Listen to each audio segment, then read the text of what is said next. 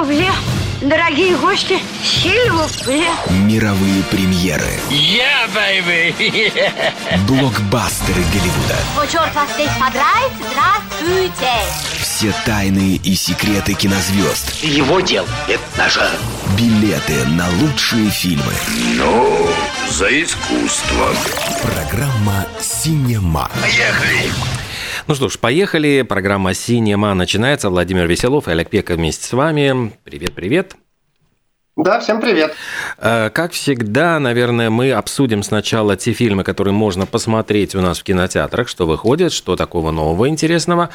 А плюс к этому мы э, сегодня взяли такую тему, как blackwashing эм, в кинематографе. Что это такое, с чем это едят и вообще насколько эта практика, ну вот, э, которая сейчас становится все более и более модной, э, должны ли мы с ней бороться, принять ее, наоборот, поддерживать? Вот на эту тему хотели Да, порассуждать. Сталкиваемся постоянно, и постоянно это вызывает э, жуткие споры. Поэтому, да, тема такая достаточно интересная, стоит о ней поговорить, неоднозначная. Ну и попутно, конечно, наверняка какие-то интересные новости обсудим и э, посудачим о том, что происходит м, в большом кинематографе. Э, Наверное, начнем с фильмов, которые сейчас вышли на киноэкраны. Тут очень много таких э, ярких премьер. Например, «Супер братья Марио», которые прямо вот сейчас рвут американский прокат. Мультик, установивший рекорды. Нас вовсю. только не премьера, на самом деле, он вышел э, чуть раньше, а сейчас он просто... Ну, как-то э, про него не, рекорды- не рас- не рассказывали, по-моему, как-то ни слова. Нет, ну, ну, мы говорили, да, ну, говорили, в прошлый раз говорили, что он э, действительно бьет рекорды в Америке и стал уже, по-моему, самым э, кассовым, самой кассовой экранизацией компьютерной игры и чуть ли не самой кассовой э, анимационной тоже лентой. Э, Как минимум года точно, но я вот что-то читал, что он э, по- побил рекорд э, этого «Холодного сердца 2», то есть там все, у мультфильма все хорошо, поэтому, да, поэтому если детям это интересно, если они...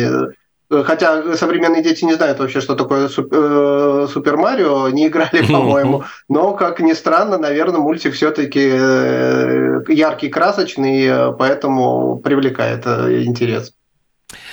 Э, «Мама мафия». Картина с э, участием двух замечательных актрис. Это Тони Колетт и Моника Белуччи. Э, Комедия. Комедия на тему, как обычная американская домохозяйка, у которой все идет наперекосяк, там проблемы на работе, изменяет муж, внезапно узнает о смерти своего дедушки, о котором она чуть ли не там уже и забыть э, забыла. А вдруг внезапно выясняется, что дедушка этот был боссом итальянской мафии. Вот когда она прилетает на его похороны, э, внезапно вскрывают, когда завещание, он э, хочет, чтобы его любимая внученька возглавила всю эту, значит, эм, организацию. Ну, комедийная ситуация, понятно абсолютно, что э, мы увидим трансформацию главной героини, уже судя по трейлеру. Видно, как Тони Колет, вот такой запуганный, э, шокированный, значит, типичной американки, которая никак не может э, въехать вообще в какие-то итальянские реалии. Э, И даже не смотрела, да, там очень смешной момент, когда ей, э, ну, приводит в пример крестного отца, говорит, я его не смотрел, и все как бы фу-фу-фу. Он говорит, ну где я там три с половиной часа найду вообще жизни, чтобы вот посмотреть такое длиннющее кино? То есть, ну вот, и, конечно, это вот, ну, пример трансформации, как постепенно она начинает прибирать вот все к рукам, бразды правления берет на себя. Ну и прекрасная Моника Белуччи играет такую, в общем-то, тоже э, черную вдову. В общем, картина, ну, на любителя, наверное, без особых каких-то хитростей, но просто провести приятное время. Э, Еще картина выходит... А, документальный фильм Станислава Токалова «Все будет хорошо».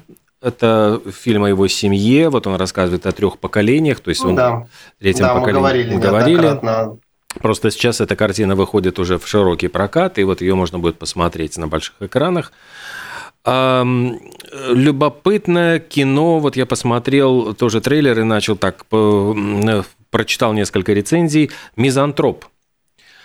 картина, которая рассказывает э, о теракте в Балтиморе. Там некий стрелок, который убивает людей. И этот психоп... Ну, я так понимаю, что ситуация выдуманная, нереальная. Да, конечно, да. Это, в общем-то, выдуманный персонаж и, и ну, выдуманная история, чем-то напоминающая, может быть, «Молчание ягнят». То есть та, та же схема.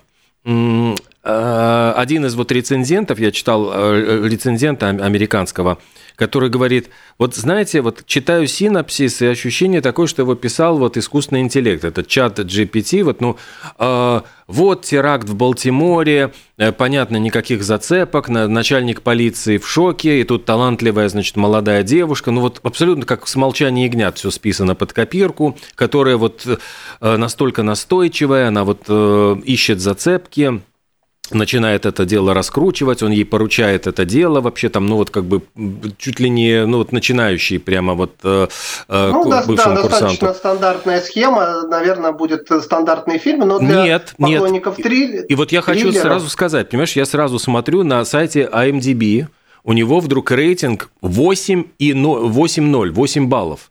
Это очень высоко. То есть обычно там где-то 6-7, там эти всякие, ну, такие средние руки триллеры, там, ну, и 5 бывает. Здесь 8. То есть у крестного отца там, по-моему, 9, э, там, и, может быть, с, с небольшим. И обращают внимание на то, что эту картину снял аргентинский режиссер э, Даниэл Сифрон, который известен вот дикими историями фильмом, где, ну, вот несколько новелл, они были совершенно безумны, выдвигался на Оскар. Оператором у него был э, Хавьер Джулия, который снял «И дикие истории», и вот сейчас номинированный на «Оскар» «Аргентина 1985».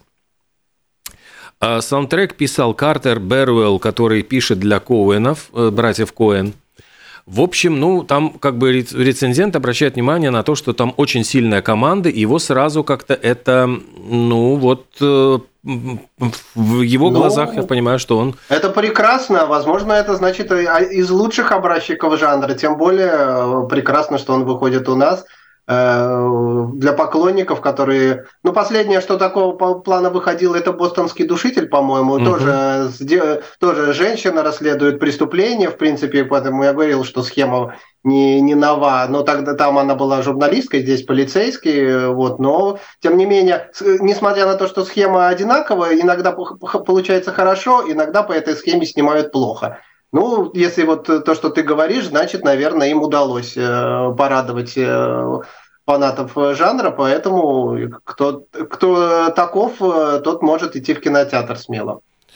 И судя вот потому, что эти дикие истории, они всегда были с какой-то очень, ну, неожиданный поворот, ты не мог никогда предсказать, чем закончится, скорее всего, ну, вот пригласили этого аргентинского режиссера для того, чтобы сделать картину захватывающий, непредсказуемый и вот э, несмотря на общий шаблон, вот все-таки выбивающийся из жанра. Еще «Восстание зловещих мертвецов» у нас выходит на экраны. Да. Это вообще франшиза, пятый фильм в этой франшизе, причем уходит это все корнями в короткометражку Сэма Рейми 1978 года. Это ж вообще да, какие первый, времена? первый фильм в 80 э, первый. каком-то четвертом вышел. 81 год. Это первый, да, это первый фильм, собственно, был крупный, ну, можно сказать, крупнобюджетный Сэма Рэйми, «Восстание живых», э, «Зловещие мертвецы», вернее. Вот, э, сним, снимался он практически на коленке, э, то есть там э, в код шло все, что могло пойти, денег особо не было, но, тем не менее, э, получил статус культовости и снял э, он снял э, три, сам снял три фильма, и вот недавно вышло как бы, ну, это даже не продолжение, а как бы ремейк, и сейчас продолжение этого ремейка. Ну и картина это, это пятый, значит, фильм в серии. Он очень давно ждал возможности снять э, вот еще одну фильм, еще один фильм в этой франшизе, где есть и комиксы, и, по-моему, там еще ряд какой-то вот сопутствующих материалов. То есть это ну, такой большой проект, который кормит самого, я понимаю, Сэма Рэйми и студию Warner Bros., которая сначала как будто бы хотела выпустить эту картину сразу на стриминговой платформе HBO Max, однако потом, вот почесав затылки, они решили выпустить ее в кинотеатрах. Ну, очевидно, это все-таки тоже говорит об уровне картины. Я, опять-таки, не видел фильм, знаю только, что, ну, там, как всегда, сюжет, э, две сестры, э, одна приезжает к другой, там, ну, такой многодетный, с тремя детьми, и случайно находит у нее в доме, как всегда, эту книгу там заклятий этих шумерских, и начинается... Некрономикон тот самый, э, который, собственно говоря, стал известен э, благодаря вот э, этой франшизе «Книга мертвых», так называемой, которая на самом деле, по-моему, не существует. То ли Лавкрафт ее придумал, то ли вот непосредственно Сэм Рэйми. Вот. Но, тем не менее, она прославилась благодаря этой всей истории и 6,5 тысяч литров искусственной крови было использовано для съемок этого фильма. Ну, то есть кровавая... Ну, надо сказать, что это вот классические ужасы. Классические ужасы, такие там демоны, э, трансформация человеческого тела, все ужасные, э, какие-то... Э, ну, то есть это не такой какой, ну, слэшер или прочее. Вот э, первые три фильма стали просто культовыми и породили, в том числе даже это пятый фильм, но сняли еще и сериал был э, про э, про это дело, вот и надо сказать просто, что он эти фильмы входят в классику ужа, ужасников, наверное. Э, я в детстве помню, что ходил видеопрокат, по-моему, на какой-то или первый, или второй, и вот э, чуть не инфаркт не получил на просмотре. Вот, потому что действительно очень страшно было по тем временам, и сейчас, в принципе, тоже, наверное. Вот. Э, и первый фильм, э, ремейк, э, пару лет назад снятый, все были, ну, как обычно, думали, что может не, по, не получится, испортят. Но, как ни странно, достаточно неплохо получилось обновить историю, и все признали, что удачно, удачно был сделан этот ребут. Вот, и про вторую я читал, что тоже отзывы хорошие. Так что вот, опять же, ну это, э, конечно, такие фильмы, они узкоспецифический э, жанр, поэтому тут э, с девушкой не пойдешь, так, случайно проходя мимо в кинотеатр на это кино. Но тот, кто, то, ну, фанаты определенно есть, и они должны оценить. Э, кстати, вот фанаты уже оценили. Я хочу сказать, что на сайте американский есть такой агрегатор. Э, правда, это не голосование фанатов, а это профессиональных э, рецензентов Rotten Tomatoes, гнилые помидоры. 96%. 96%. Это вот э, ну вот положительные я отзывы. Я же говорил, что да, положительные отзывы были. Да. И Мегакритик, там, где, ну, такие уже совсем, совсем профессионалы, 70 э, из 100. То есть это, в принципе, тоже очень такие хорошие показатели. Э, я просто хочу сказать, что для... Ну, это специфический жанр, то есть понятно, что это ориентировано именно на фанатов такого рода картин – но э, вот фанатам это нравится. То есть э, так с улицы, да. наверное, вряд ли, если зайдет человек просто вечерок скоротать, ну, я сомневаюсь. Ну, вот я говорю, да. Э, франшиза процветает, в общем, можно порадоваться только, потому что сколько их тех франшиз осталось? Это, может быть, что там, «Кошмар на улице Вязов», «Зловещие мертвецы», Э, восставшие из ада, наверное. Mm-hmm. Вот э, э, а, ну Хэллоуин недавно. Ну Хэллоуин скорее там больше слэшер, а тут вот такие... Я еще в детстве смотрел, два, два фильма было «Демоны» назывались. Дарио Арджента снимал, по-моему, первый. Вот, но там тоже вот было из этой серии, когда все, значит, страшный грим, еще не компьютерный, Э, вот, и э, выносили всех из зала, потому что было действительно очень страшно. Но в этот раз я надеюсь, что народ уже подготовлен, и, соответственно, как мы говорили, придут фанаты, которые, которых это только порадует. Ну, ты знаешь, вот на самом деле, э, вот для того, чтобы произвести эффект страха, ведь, ну вот, кто-то там грим, кто-то спецэффекты. Был прекрасный фильм «Дождись темноты», там Одри Хепберн играла слепую женщину, в дом которой забираются, вот чтобы, ну, у нее случайно попала партия наркотиков, которые должны забрать, в общем-то, несколько бандитов. И начинается игра в кошки-мышки. Вот она просто знает свой дом как пять э, пальцев, и в какой-то момент ей удается отключить электричество. И вот говорят, что именно эти 10 минут, когда просто черный экран, вот люди в абсолютной темноте сидят, И там только вот звуками, вот мы все оказались вот в равных, она поставила, уравняла шансы говорили, что вот за эти 10 минут просто скорая дежурила, потому что у людей вот действительно ну, не выдерживало сердце, потому что они сидят в абсолютной темноте, и они полностью вот как будто бы погружаются в эту атмосферу дома, где за тобой ходят вот эти ну, убийцы из наркомафии, которые хотят э, Одри Хэбберн убить и забрать эти все нарко... Ужас просто, там вот, ну, э, это заходило сердечко. Это я к тому, что вот, ну, есть, можно минимали, ми, совершенно минималистическими средствами создать вот такой же эффект. Ну, видимо, талант э, режиссера показать темноту так, чтобы это стало страшно. Как ну, талант Малевича нарисовать черный ну квадрат, чтобы он был признан гениальным, так и тут. Ну и как в анекдоте, помнишь, там э, в темноте скрывается много-много стоматологов. То есть я боюсь стоматологов и темноты. Эм, ну и вот, собственно, вот это самые главные, по-моему, премьеры. Есть еще несколько да. фильмов, но если честно, как-то так особо я понимаю, что они... Уже, уже, уже есть из чего выбрать, я думаю, угу. слушателям, если э, Я хочу только захотят. напомнить, что вот есть кинокулт замечательный, который вот 23 апреля у них будет очень э, любопытное мероприятие в джазе «Только девушки». Э, Причем это будет оригинальная копия, ну вот именно я хочу сказать, что в советском прокате она была чуть-чуть подрезана, там были вырезаны несколько сцен, а здесь вы сможете услышать и увидеть ее с оригинальной звуковой дорожкой, потому что, опять-таки, мы, мы как-то с детства уже привыкли именно к дублированной, э, ну, вот тогда на русский язык этой копии, а здесь это будет оригинальный фильм и оригинальная звуковая дорожка. Так что кто-то, может, хочет окунуться. Черно-белое кино, опять-таки из-за того, что грим, ну, чтобы не было так явно, видно было грим на мужских лицах, несравненная Мерлин Монро, Тони Кертис и Джек Лемон. Ну, в общем, все, все для вас.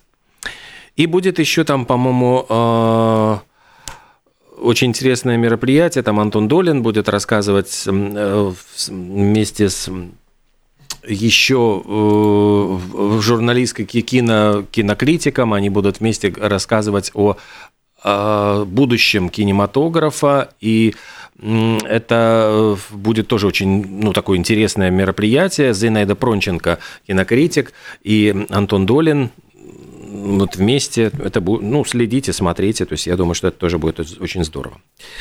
Ну что, теперь можем переходить к новостям? Или Э, Или ну, давай, может быть, про тему давай нашу про тему. раскроем.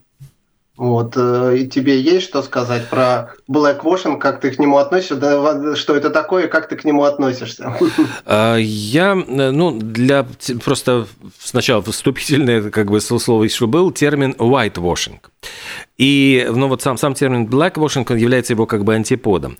И в свое время просто в, в культуре, особенно в американской, э, было, не очень приветствовались актеры другой расы. То есть, ну, кинематограф начинался, в общем-то, ну, опять-таки, белыми актерами, белыми режиссерами, и очень долго ну, вот, представители других рас, другого цвета кожи, национальности не очень эм, ну, приветствовались на экране, и считалось, что это может потенциально ударить по аудитории. И из-за этого вот были моменты, разные моменты, кстати, вот э, брали актеров, например, японца в фильме вот с той же самой Одри Хэбберн «Завтрак у Тиффани» играл вот Микки Руни, американский актер, который вообще не был японцем, он просто, ему там сузили глаза, и он за это подвергался потом критике, что это ну, почему не могли взять японского, аутентичного японского актера? И вот это была такая просто э, традиция, хотя в фильме «Вавилон» там есть момент, когда э, вдруг внезапно становится популярным вот э, э именно такой аутентичный черный джаз, и там уже актер, э, ну, в смысле, ну вот исполнитель там главной роли, музыкант, его считают недостаточно черным, и его заставляют мазаться гуталином, мазать лицо, чтобы он наоборот был черным. И вот эти... Ну, на это, для этого на это существует отдельный те, термин э, blackface называется. Да, blackface. Это тоже считается, сейчас называ, считается оскорблением э, То есть то, что в свое время актеры белые мазались черным кремом для того, чтобы играть чернокожих, в том числе и актеры, и, как ты говоришь, музыканты, когда играли джаз, тоже это делали. Сейчас это очень не приветствуется и считается прямо оскорблением.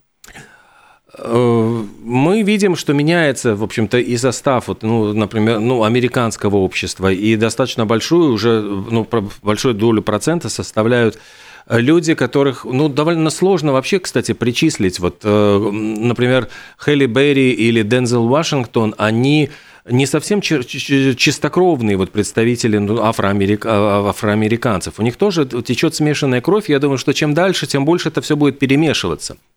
И на самом деле это, ну, конечно, очень такая драматическая судьба, потому что было несколько столетий, когда завозили темнокожих рабов, которых э, в самом деле э, использовали как просто бесплатную рабочую силу.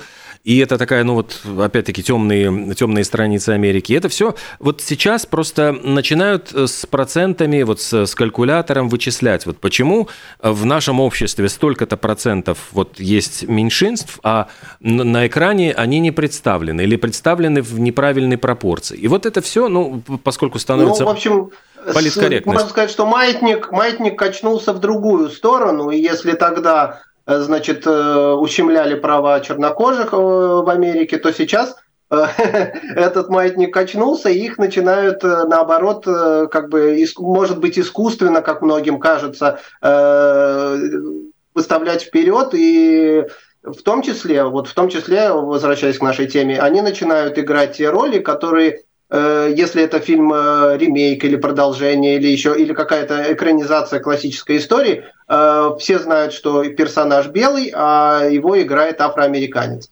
Вот, собственно говоря, это и называется блэквошингом. И на по крайней мере, я не знаю, вот как к этому относится во всем мире, но на постсоветском пространстве это всех жутко раздражает и вызывает крайне негативную реакцию и прямо вот каждый раз, каждый раз, когда такой случай происходит, а они происходят все чаще и, наверное, будут происходить еще чаще, э, это вызывает дискуссии прямо большие, и э, людей прямо там э, разрывает на части от негодования. Э, да, и ты знаешь, мне кажется, что я вот как-то, ну, я могу выдвинуть свою версию, почему это происходит. Э, дело в том, что как, если вот представь себе, что ставят там в Китае Гамлета, никого, естественно, не удивит, что, ну, и Гамлет будет э, испол... сыгран китайским актером, и будет китайская Офелия, и это как бы, ну, вот мы смотрим и абсолютно это воспринимаем как однозначно, ну, ну а что тут такого? А, между тем, вот когда общество становится неоднородным, оно смешанным, то здесь вот, конечно, возникают вот вопросы, а почему актер не может получить вот какие-то определенные роли, то есть его загоняют в рамки какого-то определенного амплуа, именно он может играть только черных, этот может играть только белых. А поскольку, ну, в, мировой литературе сюжетов, вот где только вот э, белых персонажей довольно много, это вызывает, я понимаю, что у темнокожих актеров Америки, ну, вполне, мне кажется, даже и справедливое какое-то негодование. Почему вот эти роли мне не достаются только из-за цвета моей кожи. То есть ни по таланту, ни по возможностям. То есть я бы хотел тоже сыграть Гамлета. Почему я не имею права сыграть Гамлета, как другие актеры, претендовать на эту роль или где-то еще? Были примеры, вот я помню, что как меня в первый раз шокировало, когда э, были трансляции вот Метрополитен Опера и Лучия де Ламермур, там э, действие происходит в Шотландии там, 16 века, и мы видим шотландских аристократов, которых, ну, роли которых исполняют вот темнокожие оперные артисты. В первый момент это как бы, ну, тебя как-то кажется, что это такое? То есть, какие темнокожие шотландские аристократы 16 века? То есть, что, это? Эм, с другой э, стороны, вот была, был пример очень интересной оперы Евгений Онегин, где э, как раз хор крепостных – а, а весь состоял из темнокожих артистов. И это придавало сразу вдруг опере какую-то другую глубину. То есть вот было крепостное право в России, вот было, э, в принципе, э, рабовладение в Америке. То есть как будто бы оно приближало, делало понятным реалии той России для американцев. То есть здесь вот, ну, мне вдруг показалось вот в какой-то момент, что в самом деле э, нас раздражает именно потому, что наше общество еще однородно. То есть мы не привыкли к тому, что в нашем коллективе может быть и темнокожий, и э, ази... азиатского происхождения люди, и самых разных рас, национальностей. То есть вот когда это вдруг превращается в один большой Вавилон, то, наверное, это перестает тебя и ну, удивлять, и как-то раздражать, и вызывать какое-то отторжение. Если у тебя общество однородное, то да, действительно ты не понимаешь, а почему вообще русалочка должна быть, ну, то есть Андерсон же не писал ее другой, а почему здесь вот Наташа Ростова, почему она э, темнокожая или там ее играет азиат, или Гермиона там вот, ну, мы сейчас об этом поговорим, может быть, ты какие-то конкретные примеры сейчас приведешь. Ну да, да, я вот э, с тобой согласен, что, наверное, э, в первую очередь нас это э, возмущает и раздражает, потому что мы, наверное, к не привыкли еще вот к тому разнообразию, у нас так, такого не было, поэтому нам кажется, что в этом что-то что ненормальное, но в то же время я хотел сказать что зрителям, если которых это возмущает, то э, надо, привык, надо привыкать, потому что, как бы не было, фильмы снимаются в Америке и э, для, в первую очередь для американцев. Поэтому, если вам э, не нравится повестка Дня Америки, так скажем, то вам надо искать какое-то другое кино, чтобы смотреть. А они не снимают для Европы в первую очередь, они снимают для себя, поэтому, соответственно, проблемы их не, как бы все это э, на экранах, то, что у них, какие у них изменения в обществе, все это отражается. Ну и, соответственно, да, примеры, э, почему мы решили об этом поговорить, потому что вот прямо в данный момент прямо несколько таких историй произошло и возмущение общества, и не только нашего, кстати. То есть вот первое, о чем я хотел сказать, что недавно на Netflix вышло, по крайней мере, пока трейлер, я не знаю, весь или нет, документальный фильм о Клеопатре. И ее сыграла достаточно темнокожая актриса, и это вызвало возмущение в Греции. Угу. Потому что греки сказали, что это, не, ну, это невозможно, э, исторически невозможно, потому что Клеопатра не была негритянкой, э, несмотря на то, что она жила в Египте, она была потомком э, греческих, э, греческих э, кровей, и, соответственно, она была белокожая. Ну, как бы историки это, наверное, подтвердили. Вот, э, то есть это вот, э, соответственно, это не только у нас, не только в постсоветском пространстве возмущение. Ну, наверное, когда касается каждой конкретной э, нации, у них вызывает в первую очередь возмущение факт, когда касается их. Вот, из недавно вышел, недавно в этом году вышло целых два фильма про мушкетеров. Первый вот французский сейчас идет у нас в кинотеатре, а второй канадский вышел ну, в ограниченном прокате Э, но заинтересовал он в первую очередь тем, что Д'Артаньян там именно темнокожий. То есть, и вот э, по интернету просто прошла волна, значит... Э, Хейта, я понимаю, ну да. Же... А? Хейта, ну я имею в виду, да. Да, да, хейтеры. да, потому что, ну как же так, Д'Артаньян, все, все остальные белые, Д'Артаньян вдруг неожиданно афрофранцуз. Э, был ли, э, можно искать исторические э, справки, говорят, что даже действительно был какой-то мушкетер темнокожий, но очевидно, что это был не Д'Артаньян, который, как ни странно, и реально существующая, по-моему, персона вот, но тем не менее, вот но прости, факт факт. Прости, пожалуйста, но Александра Дюма дедушка был чернокожим рабом, то есть это ну, в принципе наверное, сам сам в этом создатель. Какая-то какая-то справедливость восторжествовала. Вот. Э, Еще недавно вышел э, это аним... диснеевский проект «Пиноккио» с э, Томом Хэнксом. Ну, я и говорил, что я уже говорил, что там вызвала возмущение фея, которая была мало того, что темнокожая, так еще и лысая. То есть лысая темнокожая фея – это, очевидно, не то, к чему готовились дети во всем мире, кроме Америки, потому что в классическом мультфильме это такая белокурая дама – Э, более чем с белой кожей. Вот. Э, то, что скоро будет, э, надо отметить, это «Русалочка», которая не совсем белая, не совсем по канону, и это тоже вызывает хейт, и даже, по-моему, Илон Маск там что-то высказал по этому поводу не, неодобрительное. Питер Пен, где сам Питер Пен, не сказать, чтобы очень такой англичанин выглядит, и фея Динь-Динь, опять же, феям как-то не везет, потому что они сказочные существа, видимо, и поэтому их э, меняют их э, расу, как э, заблагорассудится. Вот, в этот раз тоже ее решили сделать э, афроамериканкой, афроангличанкой, не знаю, как там. Э, Белоснежка, опять же, тоже, даже несмотря на то, что она Белоснежка, ее тоже играет, э, актриса будет играть Рэйчел Зеглер, которая, у которой порториканские корни, в эссайской истории она недавно uh-huh. играла. Ну и вот то, что ты говорил, Гарри Поттер, сейчас начали активно готовиться к тому, что переснимают Гарри Поттера в виде сериала. И не исключено, что Гермиону будет играть э, тоже темнокожая актриса, потому что к этому уже подготовились. Э, была бродвейская постановка э, Гарри Поттера, и там э, взрослую Гермиону играет э, темнокожая актриса взрослая. То есть э, зрители уже к этому начинают готовиться. Вот. Ну, а из те, того, что вот вызывало такой э, хейт ранее, потому что это все не новая история на самом деле, и хочется э, вспомнить э, такие интересные э, как бы примеры. Э, наверное, первую, первый можно вспомнить э, фильм «Маршал Финляндии», то есть самый неожиданный, так скажем. Да? Угу. То есть если говорить о каких-то африкан... американских фильмах, это одно. Но выходит фильм «Маршал Финляндии», посвященный Густаву Маннергейму. Маннергейму. Угу. Да, вот. И неожиданно фильм снимается, фильмы снимает Финляндия, Эстония и Кения. И главного э, героя, собственно говоря, этого маршала, который чистокровный фин, и, ну, вот, его играет актер из Кении, такой достаточно внушительный, э, кенийский черный актер. Это вот э, самой, причем самой Финляндии это не вызвало каких-то вот э, негативных коннотаций, но вот во всем мире все были крайне удивлены и возмущены.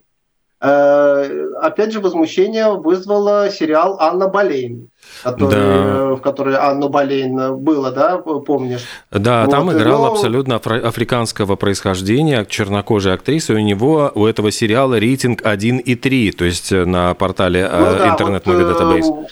Э, хейтеры порадовались, что сериал, э, что сериал не пошел, так же, как не пошел сериал «Падение Трои», где э, Зевс был э, чернокожим, и Ахиллес был чернокожим, и еще какие-то персонажи тоже были э, чернокожие, тоже вызвало достаточно очень странные отзывы.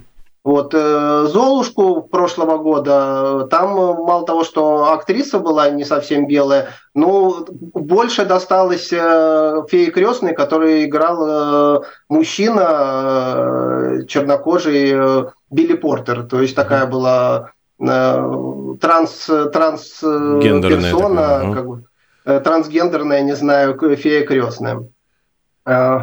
Ну, наверное, популярный сериал Бриджертоны ты знаешь, там uh-huh. тоже британские аристократы, тоже они вот перемешаны. Но, в принципе, фанаты сериала сначала возмущались, потом, в принципе, привыкли, насколько я помню. Ну и то, что касается России, то, что, собственно говоря, особенно возмущает россиян, и, это, во-первых, э, сериал «Великая», если вот угу. ты знаешь, Сельфанинг про э, царицу, императрицу российскую. Там, значит, сначала появился князь Ростов, абсолютно такой вот э, классический чернокожий актер, полностью чернокожий с бородой такой большой. Вот, при этом он был князь, и, и то ли из Ростова, то ли фамилия у него была Ростов. И с, на, в последнем сезоне, вот недавно он вышел, и вышел значит, трейлер, я посмотрел, там э, показывались крестьяне, и они тоже были наполовину чернокожие крестьяне российские, Э, ну, а почему э, именно так снимали, предсказать невозможно, но, возможно, как ты говорил, вот э, показать, что крестьяне, крепостные, и вот афроактеры, как бы их лучше покажут, и тоже какая-то в этом есть взаимо, взаимосвязь. Вот. Ну и еще, наверное, вспомнить можно сериал «Викинги», и там неожиданно был афро-викинг из Новгорода. Э, приехавший, э, тоже порадовал угу. зрителей, понимающие, что, наверное, в Новгороде очень редко встречаются такие персонажи. Вот. Ну и как бы я хотел сказать, что на самом деле вот это все вызывает наше возмущение, но э, в этом есть чуточку и лицемерия, потому что есть фильмы, которые в то же время тоже точно такие же используют приемы, но не вызывают э, такого отторжения, проходят очень легко, и зрители их ну, у зрителей они на слуху, но почему-то им прощается это. То есть, во-первых, можно вспомнить трагедию Макбета. Вот недавно э, тот самый Дензел Вашингтон играет Макбета. Ну, казалось бы, где Макбет и где Дензел Вашингтон. Но, э, но тем не менее, фильм прошел абсолютно без хейта. То есть, возможно, все признали за Дензелом Вашингтоном как э, отличным актером право играть то, что он хочет, и как бы его это связано с его талантами актерскими или с чем-то еще. Ну, тут э, вот можно это обсуждать, и это обсуждаемый вопрос. Э, еще экранизация Стивена Кинга «Темная башня». Там главный персонаж, некий стрелок, которого Кинг сам рисовывал, в принципе, с э, Клинта Иствуда. Вот. А играет его Идрис Эльба. Mm-hmm. То есть, э, э, во-первых. И тот же Идрис Эльба в, в этом в экранизации Марвела да, играет э, стражем моста этого Хеймдаль его зовут. Это такой вот э, скандинавский бог, который охраняет там какой-то мост. Э, ну, кто смотрел, тот помнит, да. То есть, э, ну, абсолютно чернокожий актер, который играет скандинавского бога, тоже, в принципе, странно, но никаких отрицательных рецензий на этот счет не поступало, да. То есть все это приняли и всем все, все, всем все устраивает. Вот. Ну и, наверное, самое главное, что можно вспомнить в этой связи, это «Побег из Шоушенка» фильм, э, классический, который считается одним из лучших фильмов вообще во всех топах многих. Там ведь, э, кроме Тима Робинсона, главный герой, главного героя еще второго играет Морган Фриман. А по сюжету это вообще ирландец, рыжий у Стивена Кинга, да, это рыжий ирландец, поэтому у него и кличка в книге Ред, потому что он рыжий.